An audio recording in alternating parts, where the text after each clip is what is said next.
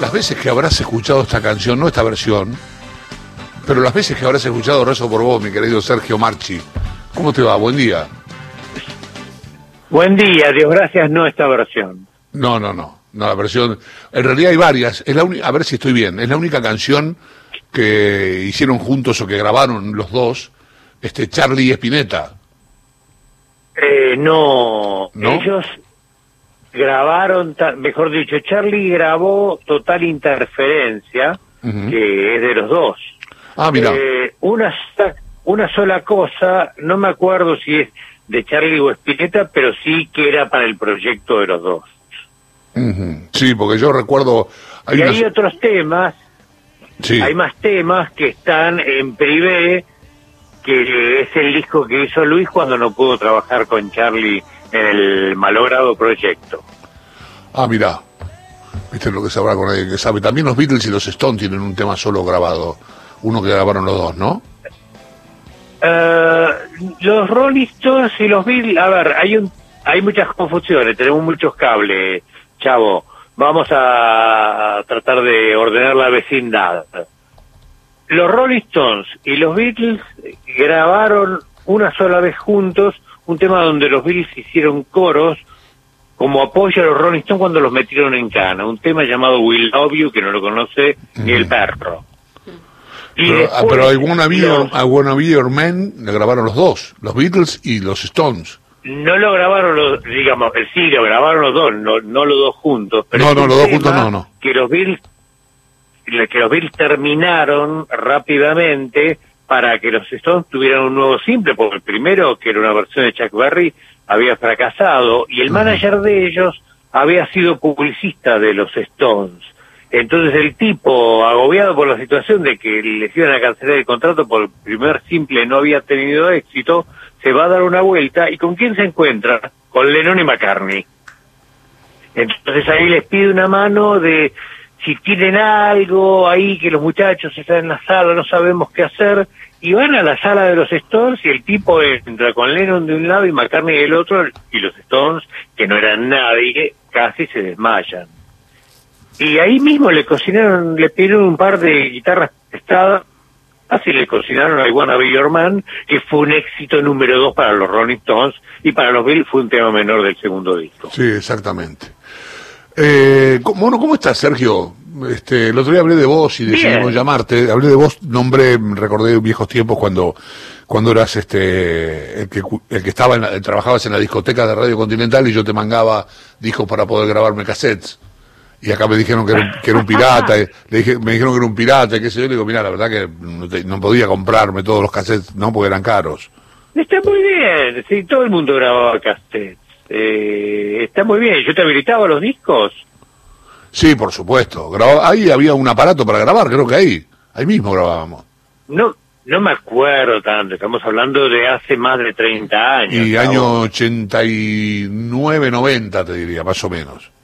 Y sí, yo esto. comencé a laburar en JC en el 86, 87 y estuve hasta el 91 que me fui a Radio Rivadavia. Bueno, ¿cómo, cómo llegamos, cómo llegamos de, de, desde la, desde la discoteca de Radio Continental a ser una especie de, de alter ego de, de Charlie García?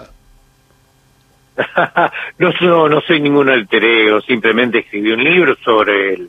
Eh, Pero bueno, pero, vos, a ver, vos llamás al tipo y el tipo, la- vos lo llamás al tipo y el tipo te atiende, este, tiene una relación cercana no. con vos. ¿O no, hoy no. Hoy no, hoy no, no, hace 10 años que no hablamos, hay mucha agua bajo el puente que, que, que desconoces. Pero, Ah, mirá, bueno. o- el, el tipo me habló a mí en realidad a través de un amigo para que hagamos un libro juntos, obviamente con Charlie me pasó lo mismo que con Spinetta, no, no se puede trabajar con él, se trabaja como esclavo de él o no se trabaja. Eh, entonces yo, digamos, simulé ser esclavo hasta que en un momento ¡poc! se cortó la cadena y le digo, te tengo una noticia fatal, el libro sale la semana que viene. Y, y finalmente le encantó ese libro, porque la verdad que fue como una histórica y de, de, la locura que él vivía, pero también es la locura retratada desde el ojo del huracán. Claro. Entonces, eso sería atractivo ese libro de Charlie, que ya salió hace 23 años también, tiene su tiempo, pero es un libro que, bueno, después eh, hubo una actualización en 2007, después hubo una remasterización en el 2013, es un libro que todavía eh, me siguen hablando y me siguen preguntando y que, bueno, anduvo muy bien. Eh, recién dijiste algo, eh, pusiste a la misma altura al Charlie Spinetta, eh, como esta historia de o sos esclavo de ellos o no trabajás con ellos. Eh, ¿Cómo fue tu experiencia? Pero con Spinetta no era así. ¿Con Spinetta no? Con Spinetta no era así. Con Charlie, con Charlie se hacía llamar emperador del universo. ¿Ok? No te puedo creer. Por favor, contame eso. Contá lo que pueda, lo que quieras. Eh, él, él decía que era eh, emperador del universo, mi capricho es ley, decía. Bueno, por lo menos hacía cargo. todo muy rico, pero no, estaba, estaba más loco que una cabra, ¿viste? Yo pasé los días así más agitados, pero bueno, eso me, me, me dio un algo que contar, ¿no? Para escribir un librito. Y en algún momento haré otro más eh, más abarcativo, digamos, que por ahí no, no, no aparecieron, porque fue una biografía hecha con lo que había en ese momento. Yo ahora tengo ocho libros más escritos, entonces eso Me, me, da experiencia. Claro, lógico. Pero con Spinetta no laburás así. No, Spinetta es un divino total, es un tipo muy considerado que por ahí podía ser bastante eh, exigente, pero no era un, dictador como Charlie, Charlie un dictador loco. Sí, qué, locura. Me imagino el sobresalto. ¿Y, y por qué eh, la relación se, terminaste mal con Charlie o no? Terminé mal y se puso peor después. Eh, yo digamos que estoy prohibido en sus recitales, no me acreditan ni como periodista. ¿Qué pasó? Eh, pero pasó? Oh, si, si te cuento todo eso, ¿hasta qué hora tenés el programa? Dale, métele, métele, contame, algo vamos a sacar. No, es, muy largo, pero en determinado momento eh, Charlie me hace, yo me reincorporo al campamento de él cuando eh, lo internan y piden que los amigos de Charlie nos acerquemos porque es un momento bravo. Eh, eh y después cuando la jueza me da la autorización, yo voy a lo de Palito que había salido hacía dos días. Pobrecito, bueno, no estaba nada bien. Y, le, y yo comencé a ir cada tanto para hacerle la gamba, sobre todo los domingos, porque Palito se tomaba sábado y domingo para recuperarse, porque tener a Charlie García en tu casa, viste, por más que estuviera eh, limpio y sedado, viste, era una demanda muy fuerte. Eh, y ahí me hizo un desaire que no me gustó y, y nada, mandé toda la mierda, me fui caminando y después ahí hubo malos entendidos y Mecha, la, la, la novia de él, la que le maneja todo, estableció una especie de cerco, cerco que bueno, yo evidentemente no puedo atravesar, y tampoco quiero atravesar porque eh, no, no es mi intención, no es que, ay, lo extraño a Charlie, no, yo me fui y me la banco. Viste, no hay muchos que hagan eso con, con Charlie, pero para mí el amigo eh, no es el que te dice a todo que sí, sino el que te dice la verdad y a veces te dice que no, y a veces te dice, loco, ¿qué mierda estás haciendo? Claro, totalmente. Eh, después hiciste más libros, después de Charlie, hubo vida, por suerte para vos. Sí. Y, y buena hubo vida. confesiones de invierno, instituciones, claro. adiós, de todo hubo. Eh, hiciste un libro, perdón, ¿eh? hiciste un libro bastante muy interesante, que si no recuerdo mal el título se llama Beatleland. Eh, sí señor. Que es el libro que hicieron los Beatles después que fueron los Beatles. Exactamente, los Beatles separados. eh, un matrimonio que nunca se pudo desvincular del todo, pero digamos, todas las carreras solistas de ellos y cómo se fueron entrelazando entre ellos mismos, las internas. Ese libro fue un manotazo de ahogado anímico que yo di cuando fue la crisis del 2001. ¿Te acordás? Sí, sí, claro. se fue toda la mierda y bueno, yo me quedé sin, sin laburo, eh, a medio los ahorros, los pocos que tenía en el corralito. Ahí comencé a dar clases, ¿ves? Y que es algo que sigo haciendo.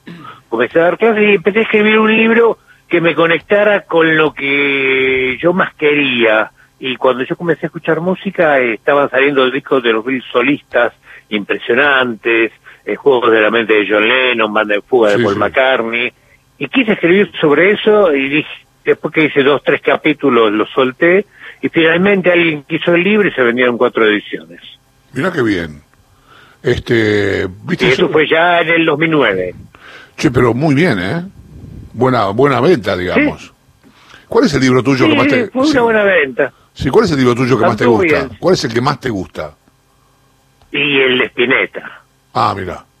El eh, Spinetta, viste, fue llegar al Everest, eh, clavar, viste, la banderita y decir, estoy en la cima del mundo. Viste, el flaco fue el libro que más... Eh, a todos mis libros yo le puse todo pero al flaco le puse todo y un cachito más y tuve la ayuda del Kia desde arriba que realmente se portó 10 puntos y nada, estoy muy contento con ese libro. ¿Viste? Pero poder haber hecho biografía de, de Charlie, de Papo, de Spinetta, más todo lo que hubo en el medio de Beatles, Roger Waters, etcétera, eh, nada, contento por el laburo, pero mi vida es eso, laburar. Así que haremos nuevos libros. Eh, ¿cómo, ¿Cómo te fue con el de con el libro de Papo? ¿Tuviste ahí bien. sí, te fue bien con eso, pero ¿tuviste algún tema con, con el con el hijo para hacerlo, alguna alguna cuestión complicada o estuvo todo bien? con el hijo, el hijo tuvo un tema, el hijo tuvo un tema conmigo, cada tanto aparece me putea, pero nunca logró articular qué era lo que le molestaba. Eh, me dice que es amarillista, pero el relato de la muerte de Papo, eh, yo la verdad es que lo conté mencionándolo a él, a un amigo de Luján y a la hermana. Eh, y con las palabras de ellos, e incluso Luciano amenazó con una demanda y yo ofrecí las cintas. Y además mandé un mail donde eh, él me pedía cambios, yo le mandaba los cambios y él los aprobaba. Mira vos. Este, Entonces, sí, claro. ¿dónde está lo amarillista? Lo amarillista hubiera sido darle bola a los que me hablaron mal de él y poner la teoría de la muerte ¿Qué es lo que, detestan a Luciano. ¿Qué es lo que contaste de la muerte de, del Carpo que tanto le molesta? ¿O que él califica de amarillista? No sé, eso, eso no logro, no logro saberlo, porque la verdad es que lo que cuento, él eh, va es lo que él me cuenta, que salen de ahí de ese boliche, que boludean un poco por la ruta, Papo se cruza, chocan las dos motos, Papo está para levantarse y viene un auto de atrás y se lo lleva puesto porque no oh. había luz. Eh, la verdad es esa, y eso es lo que cuento, pero no termino de entender qué es lo que lo raya Lucero, cada tanto vuelve y se aparece por, por redes sociales y me puteo, yo no le doy pelota porque ni siquiera, una vez me llamó así mal, eh, un mensaje, hablame antes de que mi estado mental empeore con vos. Yo le llamé y le pregunto, Luciano, ¿qué es lo que te pasa? Claro, vos sabés, vos sabés. Debe ser muy duro para él leer eso, debe ser terrible, pero es lo que pasó. Es, lo que él me contó. Es lo que él me contó, pero eh, nada, en un punto, él me acuerdo que, que se quejó incluso de que por culpa de había tenido que ir al psicólogo. Debería haberme agradecido. Qué bárbaro. Bueno. Eh... Así que bueno, esa fue la historia. Pero con el libro de Papo, seis ediciones vendidas, chavo. Qué bárbaro. ¿Qué cosa crees que tienen tus libros para ser tan atractivos? Mm, yo creo que, que lo que tienen los, creo que son los personajes los que atraen y que realmente hay mucho laburo de investigación y hay mucha gente que habla y como yo soy parte, digamos, del rock del lado del periodismo desde hace mucho tiempo y conozco a todos, eh, todos hablan conmigo con confianza y a lo mejor, eh, nada, puedo armar un lindo relato, pero son ellos los que traccionan. No es que, mis libros eh, sean como los de Harry Potter, que, que gustan porque el tipo tiene la magia. La magia la tienen ellos. Yo simplemente dejo por escrito eh, la historia y trato de contarla bien, que no sea un plomazo Sí, sí, claro. y esas cosas normales. A ver, pero vos, a ver, eh, podríamos pensar que es, no sé si decir sencillo, porque no es para cualquiera, pero digamos, eh, hacer un libro sobre Charlie, sobre Spinetta, sobre, el, sobre Papo, son este, músicos muy populares de la Argentina.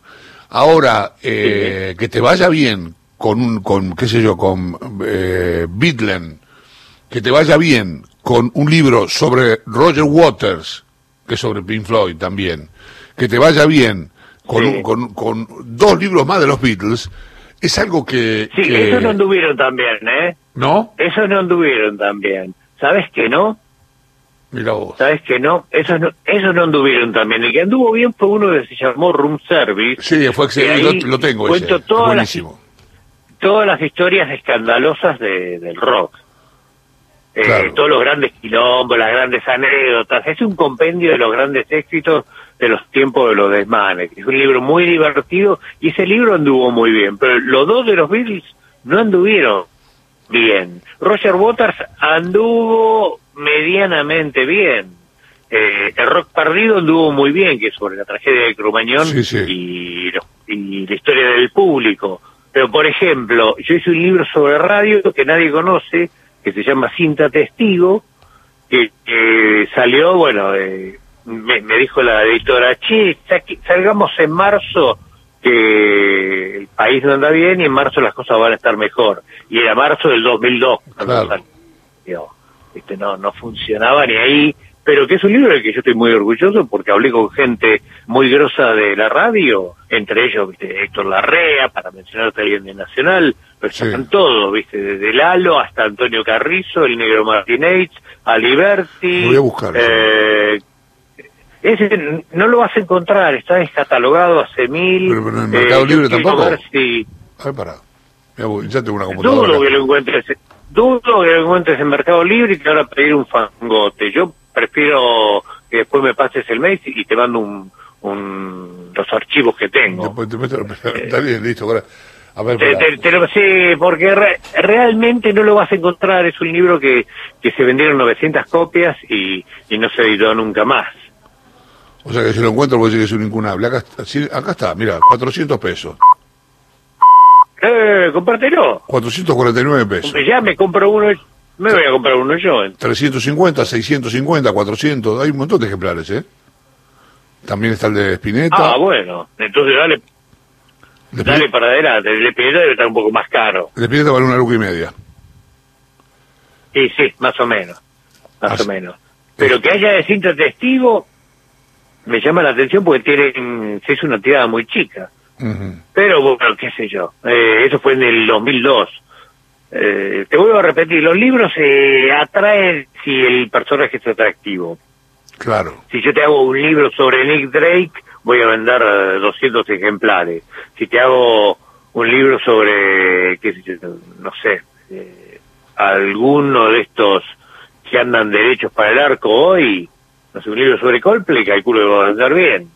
Pero también, viste, eh, de- de- es depende del momento. Claro, depende, si Eh, fue una sorpresa para todos, Sí. para mí incluido.